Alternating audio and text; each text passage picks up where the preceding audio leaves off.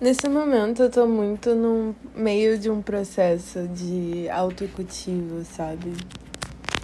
E assim como se a gente pensar no, no processo de cultivo de uma planta, principalmente de flores, é um processo que demanda muita paciência e é meio que uma incerteza se o botão da flor vai nascer ou não porque depende de uma série de fatores que estão para além do meu controle, além da minha necessidade de ter uma consistência e constância no cuidado ali daquela semente ou daquele broto, né?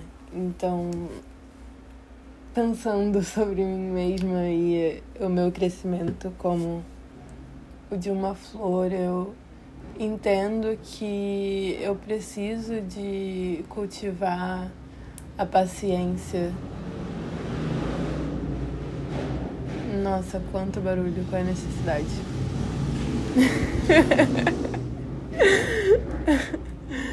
Enfim, é, é um processo de cultivar a paciência nesse simultâneo cultivo da paz em cada momento.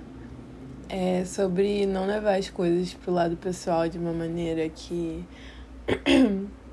essa serenidade seja abalada de maneira extrema ou de maneira que mude alguma uh, instância dessa estrutura que não é bem uma estrutura. O que eu quero dizer com isso? Pro autocultivo, acredito, né, não sou jardineira nem algo, nem nada disso, mas cuido das minhas princesas da melhor forma que eu posso. E o que eu tenho percebido é que tendo uma terra, um solo fértil e um cuidado suficientemente bom as plantas crescem e elas continuam vivendo, elas se mantêm verdes e em processo de reprodução e no seu movimento devir da vida mesmo, de ciclos.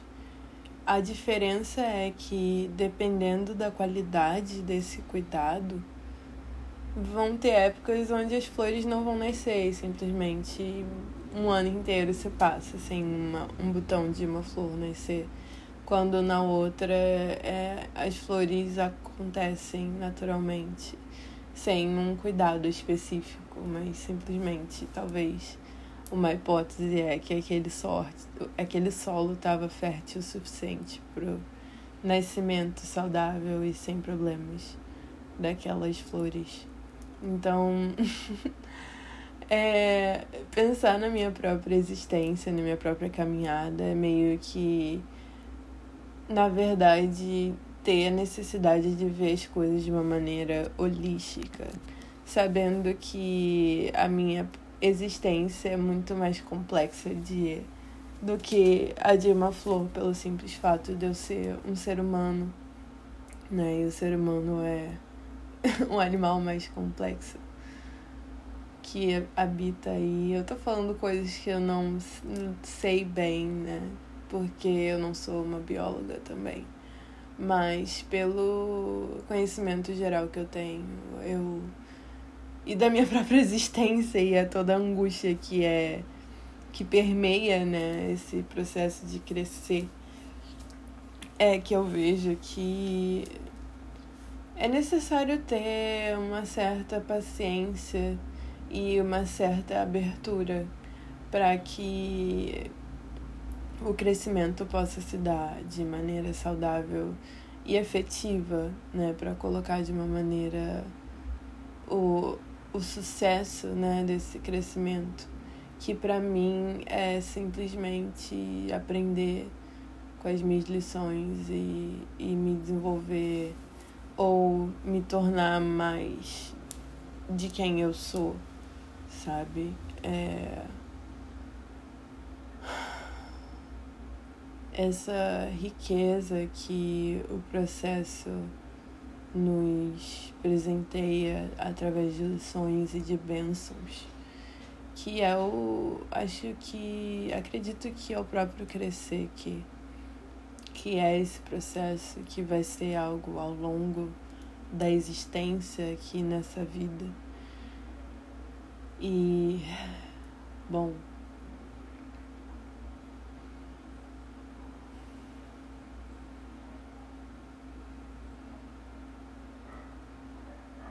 Ao me dar conta disso, eu também me dou conta da necessidade e do desejo de cultivar um espaço seguro e, e um ambiente gentil para que esse crescimento se dê. Se eu entendo que o aspecto, o aspecto do espectro, o aspecto central da minha existência é o constante aprendizado de cada passo, o conhecer e transformar e criar e experienciar. Eu também, uh, de alguma maneira paralela, vejo como é importante a confiança e o cultivo da paz nessa confiança que acredito que é muito o que a fé talvez seria uma boa palavra para descrever. E bom, para mim pessoalmente, a fé, a fé em algo que é maior ou que na verdade permeia tudo que existe sempre foi uma linha que me manteve em pé a todos os instantes do desenvolvimento. Até quando eu ainda estava engatinhando, era o que talvez eu possa me colocar como a minha gravidade, o que me mantinha ali naquele movimento de buscar a elevação, de me manter em pé nos meus dez dedinhos do pé. É... E a fé para mim sempre foi muito importante, mesmo que é, hoje eu veja talvez de uma maneira mais elaborada. sempre tive a, o amor para mim como uma um plano de fundo e também uma estrutura que mantinha todas as coisas é, funcionando, né? E é interessante colocar isso hoje porque eu não faço a menor ideia de como eu consegui elaborar isso antes, sem acesso às ferramentas que eu tenho acesso hoje.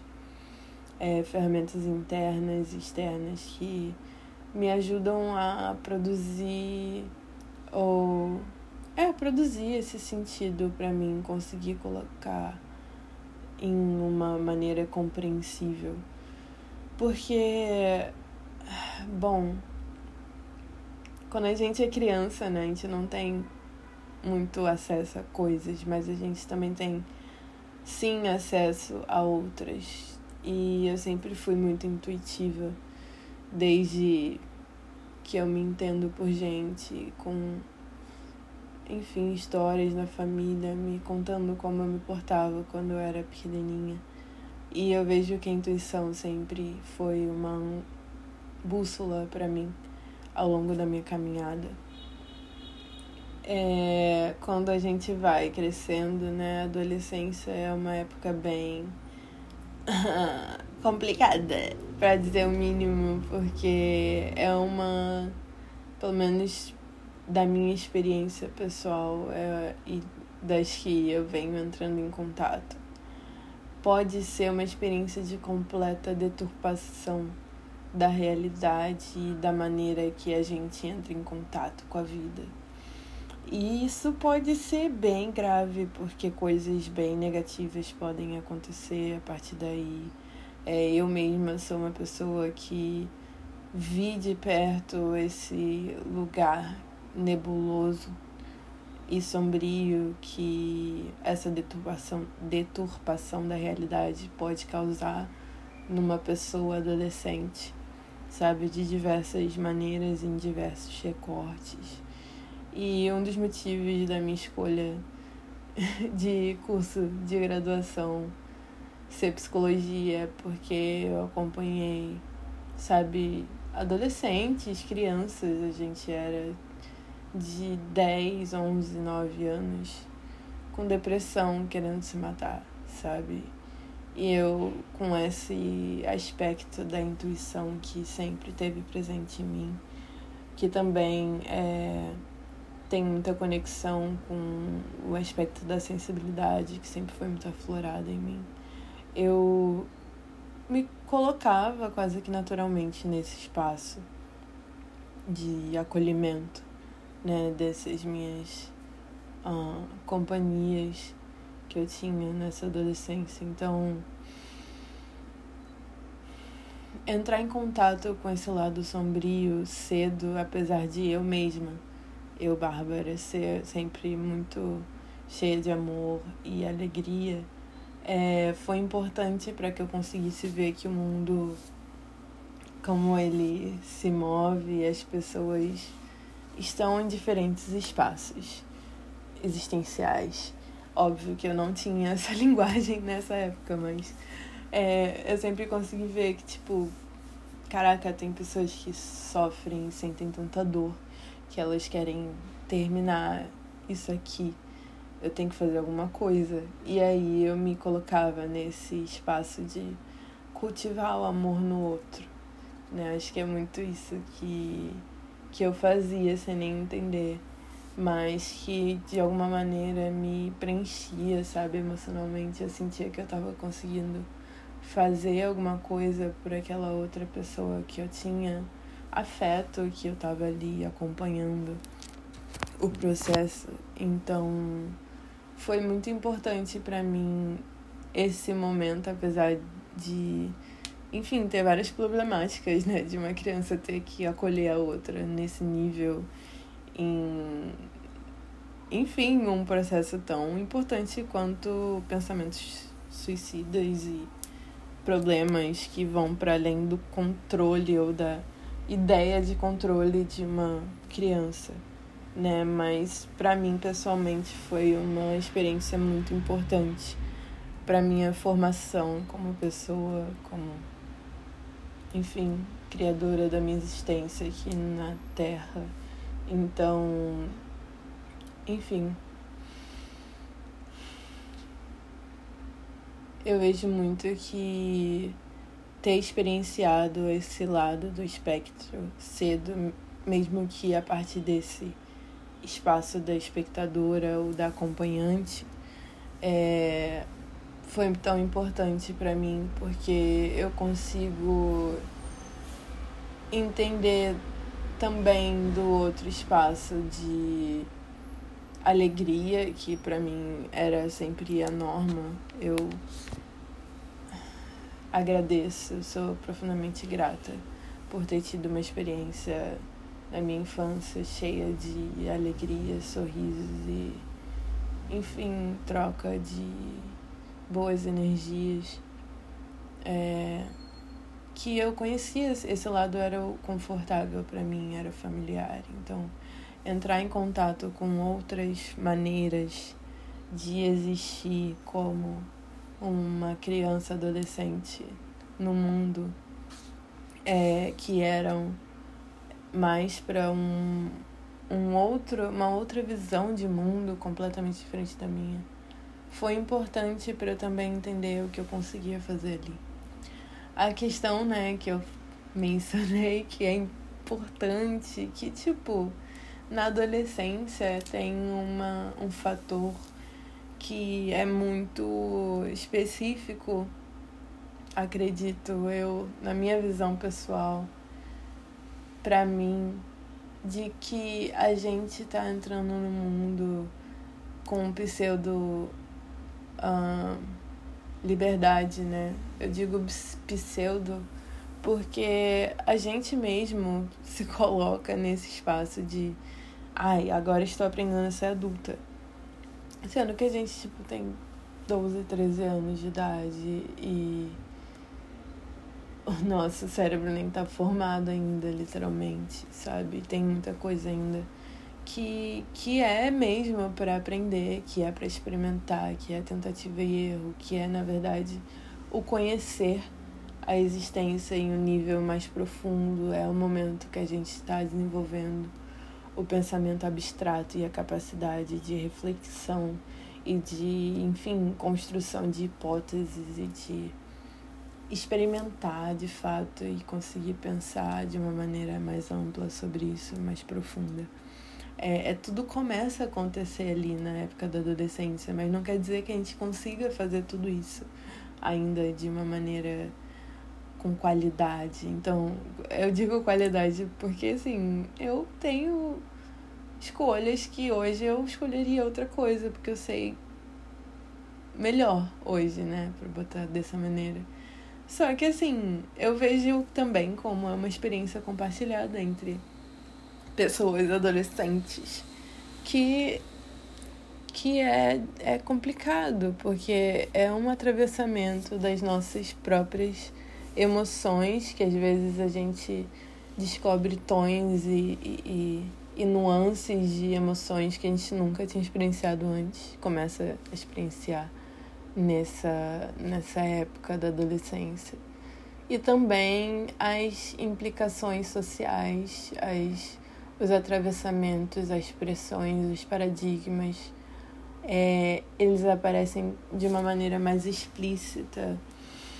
E eu vou falar ríspida na nossa existência, no nosso campo existencial. Então, é, é um momento que as normas começam a ser impostas de uma forma que é, é interiorizado, sabe? Então, é, é ao mesmo tempo um momento de se experienciar e de se conhecer e de entrar em contato com partes e nuances nossas que a gente nunca nem tinha imaginado, porque a gente era criança.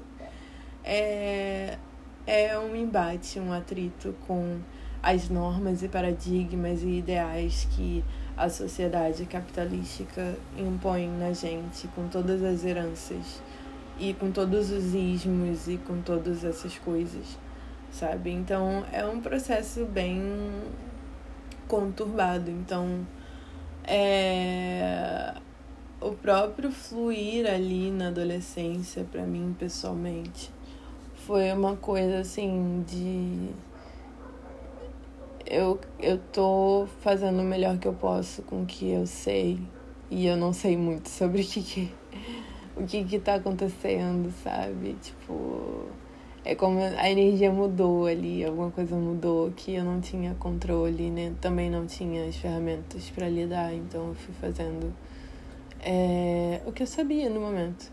E, tipo, quando eu ponho assim, até parece que eu fazia muitas merdas, né, da adolescência, mas, tipo, não, eu, eu era simplesmente uma adolescente nerd que, que queria fazer amizades, mas não sabia como, e que, tipo, era muito fã da One Direction. E que. a energia era basicamente toda catalisada para isso e para tirar notas altas, porque era a minha única obrigação, que hoje eu valorizo muito, porque foi também uma maneira de alguma man, alguma forma de estrutura é, valorosa, eu vou colocar assim, porque tem a ver com os meus próprios valores hoje é, foi mantida e que, que me deu um contorno ali para minha a adolescência e, e desenvolvimento para a juventude, né? Que é o momento que estamos nesse momento. Ai, bebi uma.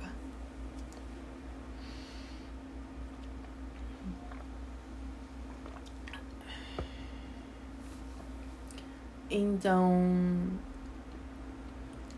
essa época da adolescência para mim foi um momento de, de externalizar essa energia e não teve um, um autocultivo ou uma coisa que me levasse a essa direção, sabe? E isso eu digo em uma maneira mais ampla de dessa, desse diálogo entre o que acontece internamente e também o que a sociedade nos impõe durante esse processo de desenvolvimento. Que a gente não tem muito uma direção que é previamente dada. É, eu lembro eu, de muitos textos que eu tenho lido assim sobre não só filosofia, mas a coisa mais da existência, né? Falando sobre a existência humana. É que nas sociedades antigas tinham é, rituais de passagem nesses nesses momentos de transformação da vida, né, da caminhada da vida. E que assim é, tem os dois lados na moeda. Um deles é de ter uma preparação para esses processos de transição, de transformação, de elevação, de whatever, que isso possa ser colocado. Mas também tinha, né, tem muitos críticos que colocam a coisa do determinismo, né? Que por existir esses rituais de passagem, é, tinha uma coisa da, da cristalização daqueles papéis. E, assim, ambas as visões são válidas e eu não vou tomar lados aqui, mas é importante ver isso em perspectiva e ver a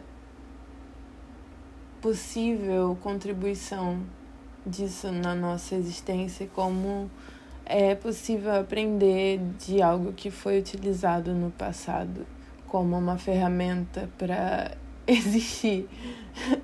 Porque, né, vamos combinar que o processo de existir é um pouco angustiante em momentos, então é para não vou dizer evitar, mas para criar um solo fértil para o desenvolvimento fluido e harmônico. E saber também lidar com as possíveis angústias e frustrações, eu acho que é válido e vejo isso é, como é válido pegar exemplos, ensinamentos e ferramentas que foram já criadas e utilizadas e bem-sucedidas em sociedades no momento passado, sabe? Que estão na nossa história e que a gente tem esses recursos, né, como como aí como heranças desse passado. E como tudo também são é, heranças que, que vêm como lições, como coisas ainda a transmutar, e também vêm como bênçãos, como heranças no sentido mais é, colocado aí no, na cultura pop, né? Como algo que é benéfico e que vai adicionar na nossa existência. Ambas as coisas estão disponíveis, ambos os caminhos, ambas as possibilidades para lidar com a realidade nos termos da realidade. Então, é, eu, no, na minha caminhada, eu tenho visto como é importante ter rituais que me ajudem a lidar com essa transição. E claro que muito provavelmente são rituais bem mais fluidos e é, custom designed for myself do que esses rituais que são tradicionais e tal. É, o que eu trago como rituais são coisas que, sabe, eu faço para me relembrar da minha própria caminhada e das minhas intenções e do fio que me conecta, sabe? E que, enfim, me auxilia, que é essa gravidade que me, na verdade, me potencializa para eu poder continuar elevando. Então, é muito importante para mim.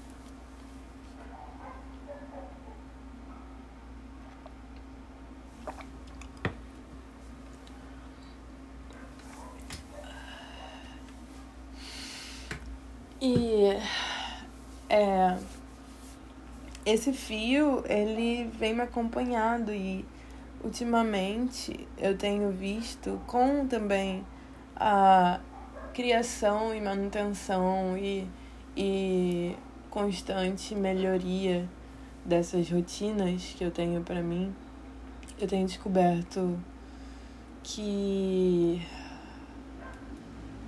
esse essa continuidade do crescimento, ela tem camadas e que eu vou descobrindo mais de mim mesma quanto mais eu me cultivo nesse processo. Então, é, é basicamente aqui que eu queria chegar, porque quando eu eu compreendo a vastidão que habita em mim e através do autocultivo eu consigo não apenas experienciar o meu crescimento, mas intencionalmente caminhar em direção da onde eu quero e preciso ir. Eu, eu consigo compreender o que é o cuidado genuíno. E eu consigo revisitar algo que eu fazia lá na minha infância e adolescência com essas outras pessoas que eu encontrava pelo meu caminho e que precisavam de daquele amor que era tão familiar para mim.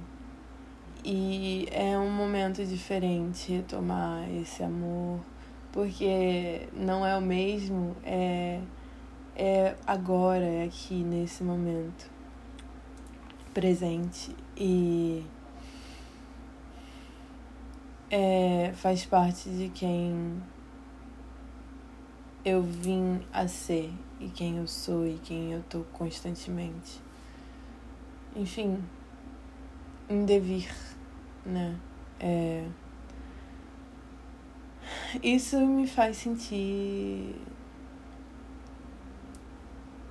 é, uma presença intensa dessa da vida, né? Porque é como se eu voltasse a me conhecer